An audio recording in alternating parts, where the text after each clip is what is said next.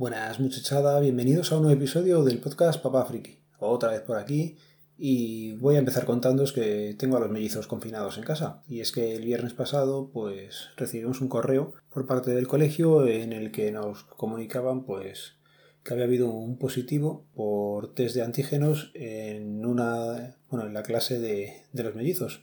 Este año primero lo han dividido en dos líneas, A y B, y un compañero de ellos, pues de los que está en el A, ha dado positivo, con lo cual nos lo han confinado eh, hasta el día 12. El 12 es festivo, pues hasta el día 13 se tienen que quedar en casa. Así que se complica un poco todo porque los mellizos están en casa, pero Nuria sí va al colegio.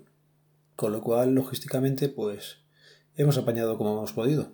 Mm, se ha podido quedar Laura haciendo teletrabajo, pero ya me diréis, ¿qué teletrabajo es estar en casa con dos niños que se conectan pues de 9 a 2 o de 9 a 1, depende del día, y tú tienes que hacer tu teletrabajo, o sea que complicado. Eh, ahora es cuando me acuerdo y me viene muy bien el haber comprado el Lenovo. El ThinkPad nos ha venido bastante bien porque uno se ha puesto con la Surface, otro se ha puesto con el Lenovo en habitaciones diferentes y han seguido la clase en, como en habitaciones, o sea, como si estuvieran en, en sitios diferentes, porque tenemos comprobado de, la otra vez que estuvieron ya confinados durante la primavera que si estaban juntos era, era peor. Con lo cual, pues mira, en ese aspecto nos ha venido bien la compra, se puede decir que ha sido una compra inteligente. Y nada, así hemos pasado, bueno, así estamos pasando esta última semana, que todavía nos queda un par de días y a ver cómo terminamos. Más cosillas de tema de confinamiento. Pues es curioso que hasta el miércoles no me paró, bueno, no me paró, que hasta el miércoles yo no vi ningún tipo de confinamiento en Torrejón. Torrejón es una de estas localidades de Madrid que en teoría estábamos confinados y yo no había visto todavía control de policía en ningún sitio. El otro día lo vi, el miércoles, pero ya digo, eh, no me pararon a mí.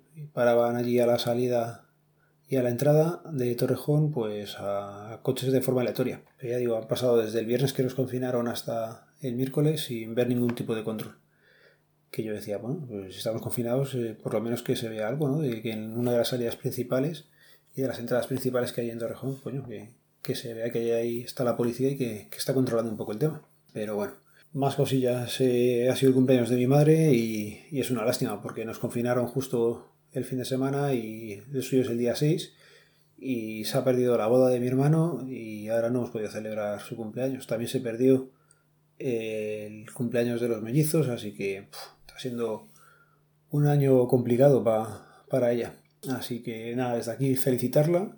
Son 64 los que cumple ya, le queda un añito y puede jubilarse y ya tendría a mis padres jubilados, que en teoría pues harían como todos los que hacen la tercera edad ya, que cogen, se van al inceso, al pueblo, donde sea, y, y, viven la vida, pero se ve que, que, se les va a complicar un poco la cosa. Ya veremos para el año que viene cómo, cómo anda todo el tema.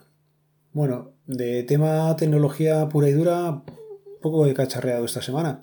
El otro día el NUC hizo una cosa un poco rara, y es que se, se quedó pillado, lo tuve que reiniciar, y una vez lo reinicié, pues no me arrancaba salía la pantalla en negro, la flecha del cursor se movía y de ahí no pasaba. Conseguí entrar en modo eh, consola y desde allí pues intentaba levantar el Star X y no, no iba. Intenté alguna cosilla más hasta que me dio por mirar el, espacio libre en el disco. Y es que unos días atrás pues había descargado por un contenedor de Docker de, de JDownloader pues unos ficheros bastante, bastante pesados que nos pasó un amigo. Y se me olvidó quitarlos de aquí. Los pasé al NAS y se me olvidó borrarlos del NAC y eran sí, eran 80 gigas. Vamos, el disco duro tiene 120, no sé en qué se habrán ido los otros 40, pero aquello se quedó, se quedó tostado. Nada, fue comprobar que el espacio en disco estaba a cero, borrar esos ficheros y ya levantar el entorno gráfico y, funcionar normalmente. Pero bueno, tendría que mirar un poco más a ver qué es lo que le, ha pasado. Y nada, hoy va a ser rápido. Os voy a contar dos anécdotas que tenía por aquí apuntadas del de DNI y hasta otro momento, ¿vale? Mira, pues el otro día se vino a renovar los certificados un chaval y nos estuvo contando allí pues la problemática que tenía, que si tenía que hacer una solicitud de una beca y de unas ayudas y tal bueno, pues decimos, venga, yo te ayudo en la máquina. Se pone ahí el chaval, le empieza a mirar en la cartera y dice, joder, que me he dejado el DNI en casa. para que veáis que hay gente todavía más despistada que yo, que viene a renovar los certificados a posta y solamente para eso y se deja el carne en casa. Y luego yo creo que ya he comentado alguna vez que se puede dejar un correo de contacto donde te notifican pues cuando van a caducar los certificados que, te van a caducar los certificados o si tienen que hacer algún aviso más, pues imagino que, aprovechan ese medio de comunicación que facilitáis a la hora de haceros el DNI. Bueno, pues eh, ya sabéis que yo normalmente no pido porque ya me he llevado alguna sorpresa con algún correo un poco curioso, por decirlo de alguna forma. Y el otro día vi un correo que había dejado allí una persona, ¿vale? Con la que estaba haciendo yo el DNI, y al oro era escrotorules, arroba lo que fuera. Pero, ¿qué tienes en la cabeza para ponerte de correo escrotorules? Que ya hay que tener, pero ¿qué tienes todavía o qué pedra tienes para darlo en un sitio oficial, macho?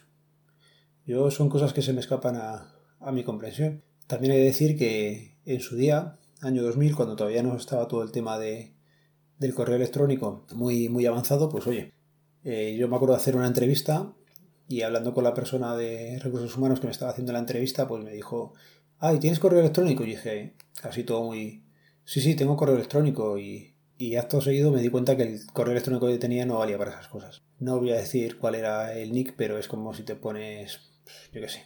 Pues eso, cuando tienes 18 años y, y vas a la primera entrevista, tener en cuenta que en el 2000 todo el mundo no tenía correo electrónico, con lo cual el tenerlo ya hecho, pues como que te da una cosa de un plus pero fue una cagada decir que sí porque el nick que tenía ya digo que no era para nada profesional, digámoslo así.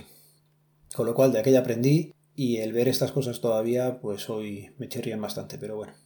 Más cosillas. Eh, voy a terminar ahora dando las gracias a Hitor Z y todos los que me oís y me vais dejando comentarios eh, o me gusta en iVoox y en demás plataformas, ya que siempre es curioso y le gusta a la gente que grabamos podcast el tener un poquito de feedback, ¿vale? Es una cosa que he hablado con gente que está empezando a grabar, tiene su podcast y es que cuesta, cuesta que la gente te, te llegue a hacer comentarios o que te dé un like o cualquier cosilla y es de agradecer, ¿vale? Así que muchas gracias, Editor.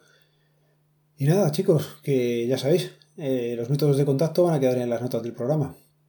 Que este podcast pertenece a la red de sospechosos habituales y que podéis seguirnos en el feed feedpress.me barra sospechosos habituales.